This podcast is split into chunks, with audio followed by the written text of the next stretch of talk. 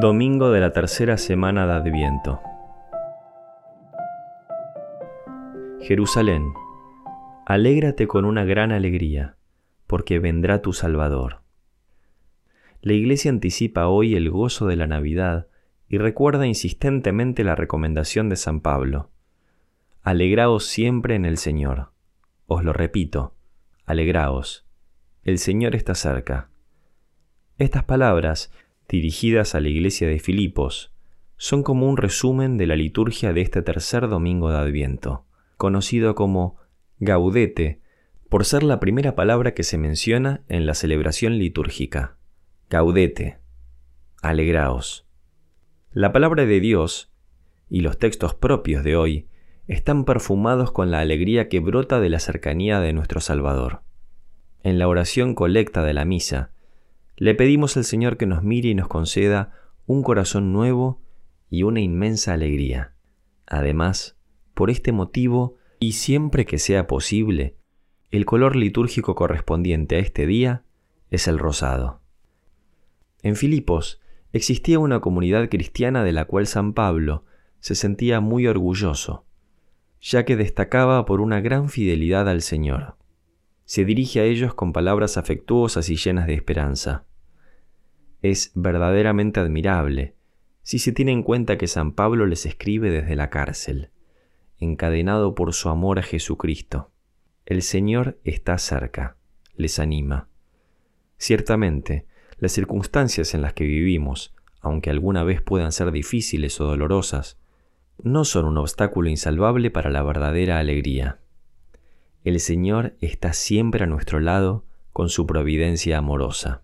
Aquellos primeros cristianos, frente al ambiente adverso en el que se movían, aprendieron a poner su esperanza en la vida de Jesucristo.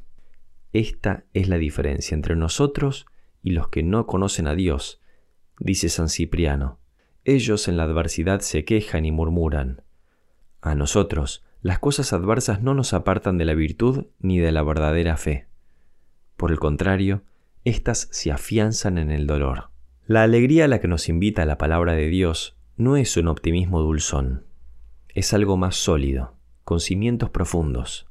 Se trata de una alegría que edifica sobre la certeza de que, mientras aguardamos su venida, el Señor está aquí, a nuestro lado, cuidando amorosamente de su pueblo.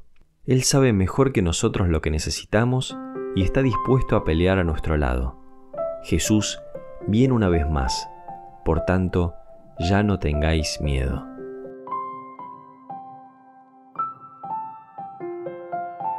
Reboso de gozo en el Señor, y mi alma se alegra en mi Dios, porque me ha vestido con ropaje de salvación, me ha envuelto con manto de justicia.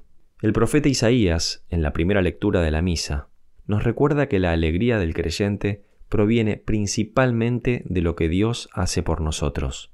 La raíz del gozo interior no es fruto del esfuerzo personal por hacer las cosas bien, aunque esto sin duda también nos otorga alegría.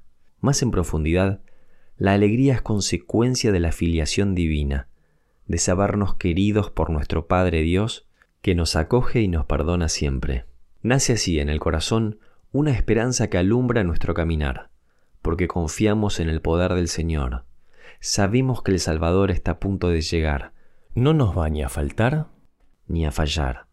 Lo mismo que la tierra echa sus brotes y el huerto hace germinar sus semillas, así el Señor Dios hace germinar la justicia y la alabanza.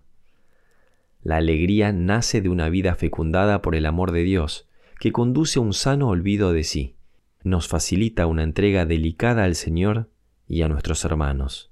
Todo ello deja en nuestra vida un surco de paz. Hijos míos, que estéis contentos, nos animaba San José María. Yo lo estoy, aunque no lo debiera estar mirando mi pobre vida, pero estoy contento, porque veo que el Señor nos busca una vez más, que el Señor sigue siendo nuestro Padre, porque sé que vosotros y yo veremos qué cosas hay que arrancar y decididamente las arrancaremos, qué cosas hay que quemar y las quemaremos, qué cosas hay que entregar y las entregaremos. Fruto de la presencia y acción del Espíritu Santo en el alma, gozaremos de esta alegría habitualmente en nuestra vida. Cuántas contrariedades desaparecen cuando interiormente nos colocamos bien próximos a ese Dios nuestro, que nunca abandona. Se renueva con distintos matices ese amor de Jesús por los suyos, por los enfermos, por los tullidos, que pregunta, ¿qué te pasa? Me pasa y, enseguida, luz, o al menos aceptación y paz.